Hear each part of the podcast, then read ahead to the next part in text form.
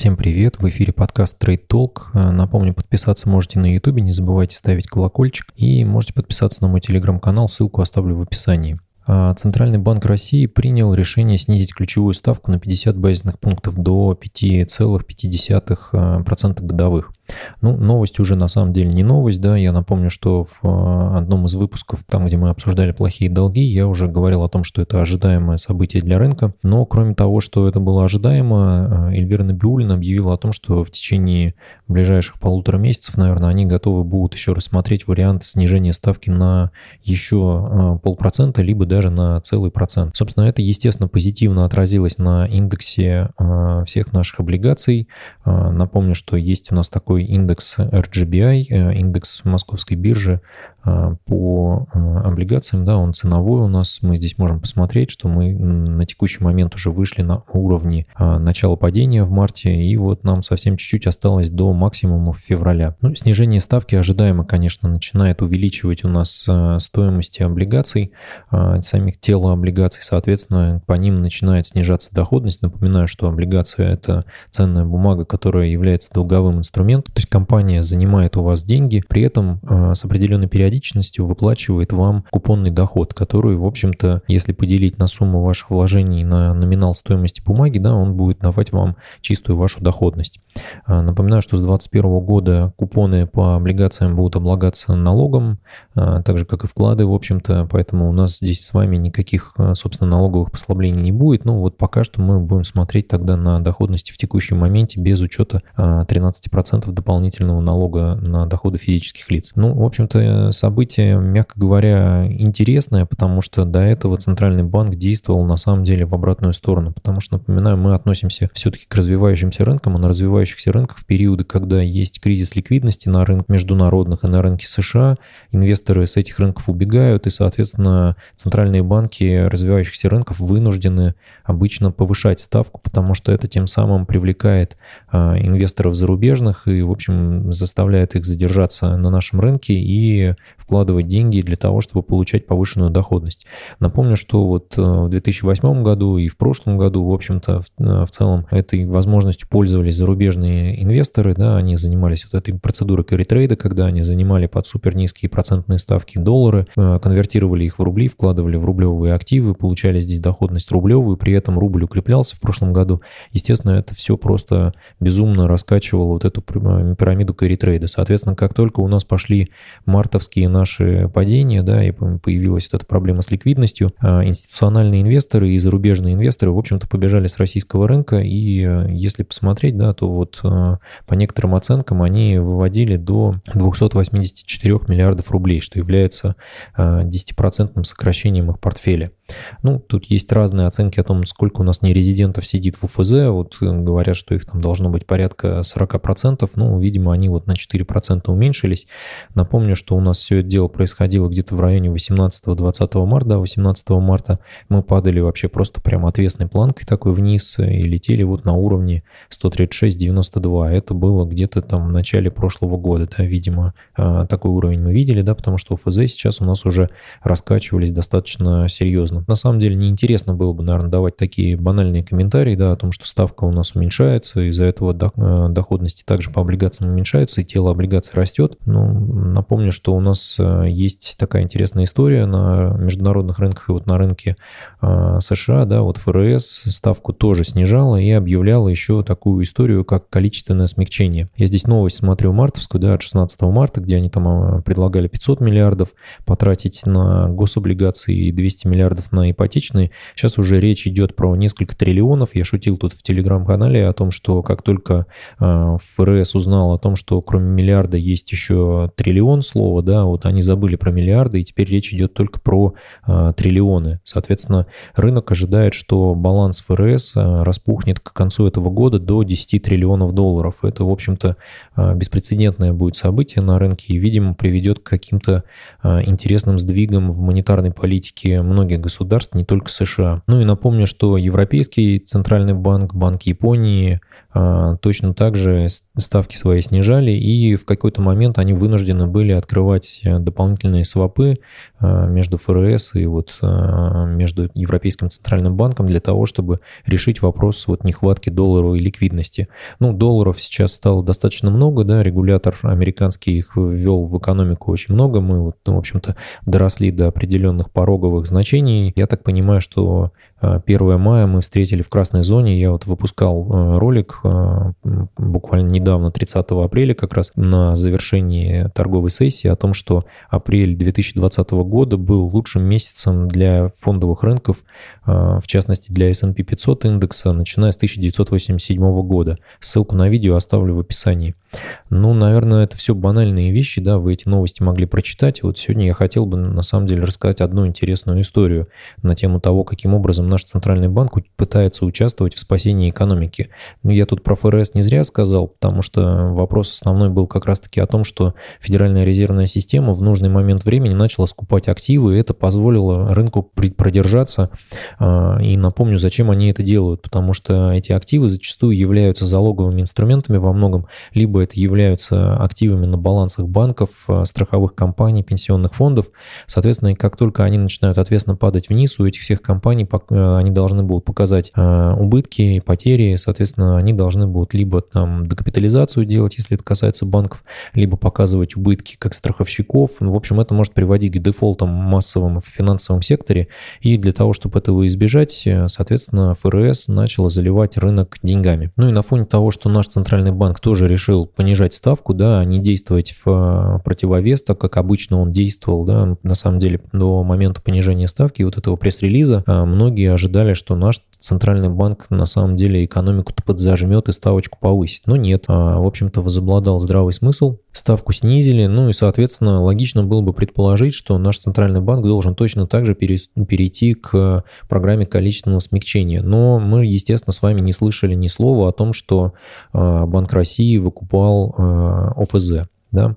Ну, то есть напомню, что вот ФРС, то, что выкупало первоначально э, Treasuries, да, казначейские ценные бумаги, это, в общем-то, не вполне себе нормальная история, и все откровенно называют это э, банальным печатанием денег. Ну, естественно, это не банальное печатание денег, да, а немножко другая история, потому что если вы просто печатаете деньги, даете их правительству, а правительство на них закрывает дефицит бюджета, это как раз и есть увеличение денег в экономике без э, роста э, самой экономики, да. Вот как только вы занимаетесь долговым долговыми инструментами, ну и вливаете ликвидность через долговые инструменты, это немножко другая история. Соответственно, новые деньги у вас здесь не возникают, вы э, формируете появление денег через долг, соответственно, долг-то он у вас возвращается, и плюс у него какие-то проценты капают, пусть не минимальные даже, да.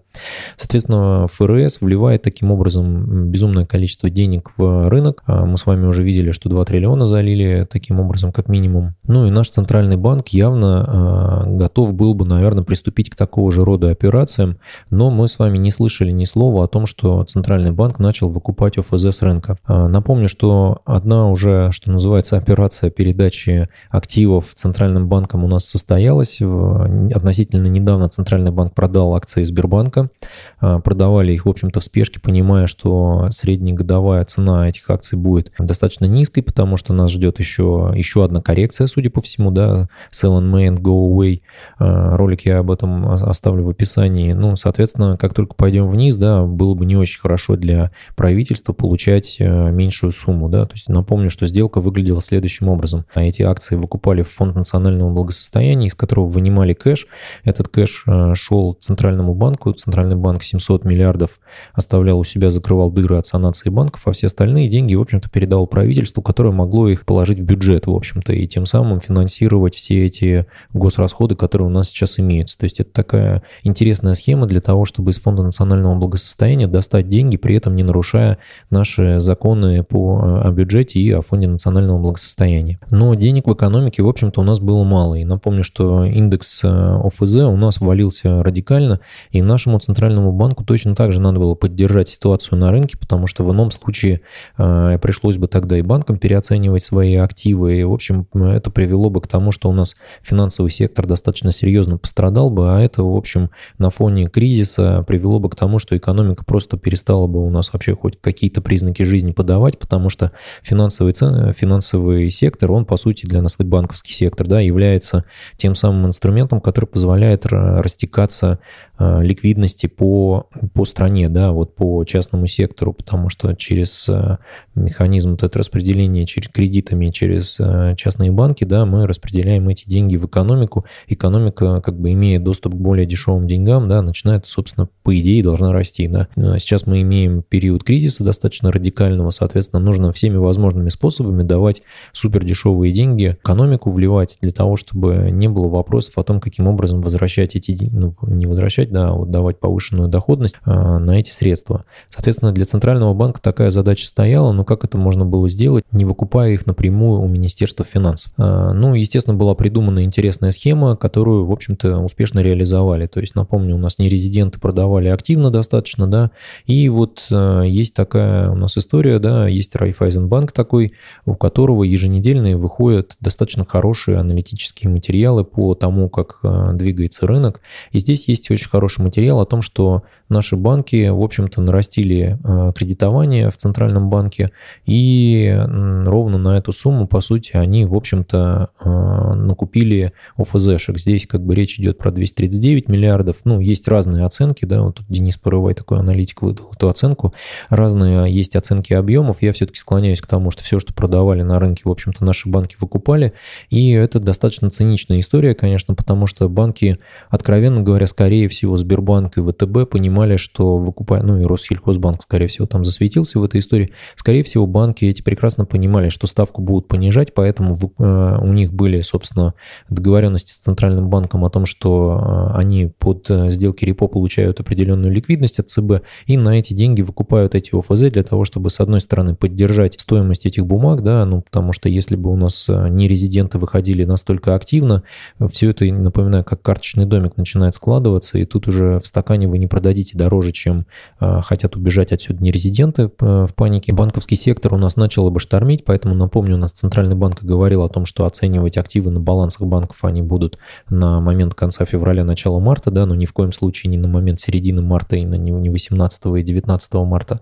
Но при этом, вот видите, через э, такого рода вливание ликвидности в банковский сектор удалось стабилизировать ситуацию, плюс э, понизили ставку, и для банков это выглядит, на мой взгляд, э, достаточно хорошие истории, потому что, во-первых, они купили подешевевшие активы, поддержали тем самым э, рынок, покупали они это на заемные средства, которые получили от Центрального банка, видимо, под, э, на тот момент как бы льготы какие-то были у них. Ну, даже если они на рыночных условиях это получали, это тоже не так страшно, потому что, как вы видите, здесь достаточно серьезный рост прошел у нас.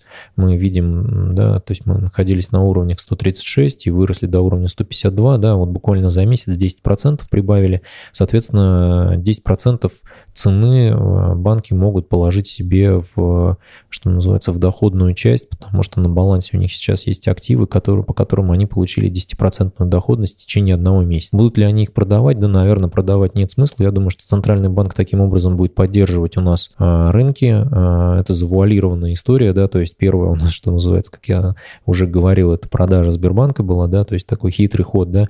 Здесь у нас точно такой же хитрый ход. Не понимаю, почему нельзя было просто напрямую с рынка выкупать на баланс Центрального банка э, облигации федерального займа, да, могли бы это, в общем-то, начать делать, и никто бы, что называется, не осудил. Но, мне кажется, сохраняли э, вот этот политез ровно для того, чтобы обеспечить возможность Министерству финансов выйти на долговой рынок и, в общем-то, чувствовать себя там комфортно, потому что, напомню, если бы у нас Центральный банк начал выкупать, то так как Россия у нас, в общем-то, страна рисков, да, никто не относится к нам так же, как к США, то нас бы тут же заклеймили, что мы печатаем рубли, э, что, в общем-то, рубль надо еще сильнее э, девальвировать, ну, точнее, не девальвировать, да, что сейчас начнется у нас инфляция, в общем, безумие, паника и все в таком духе.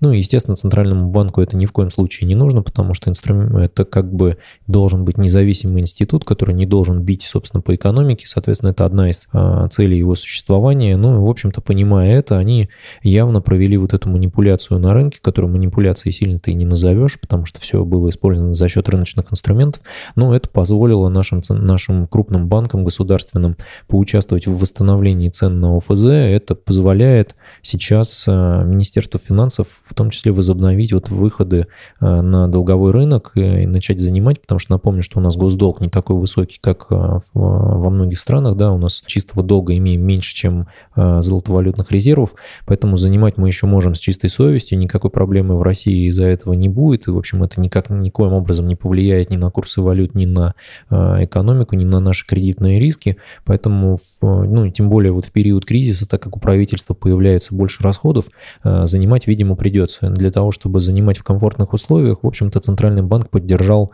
таким образом цену ОФЗ. Будут ли у нас наши госбанки продолжать этот выкуп, можно будет посмотреть, да, на, на каком-то горизонте, но в целом для всех инвесторов, которые заходили в ОФЗ для того, чтобы иметь альтернативу депозиту и иметь выше доходность с учетом и из счета. Я напомню, что я делал видео в феврале на тему того, как собрать портфель облигаций и как использовать индивидуальные инвестиционные счеты, поэтому при этом получать повышенную доходность.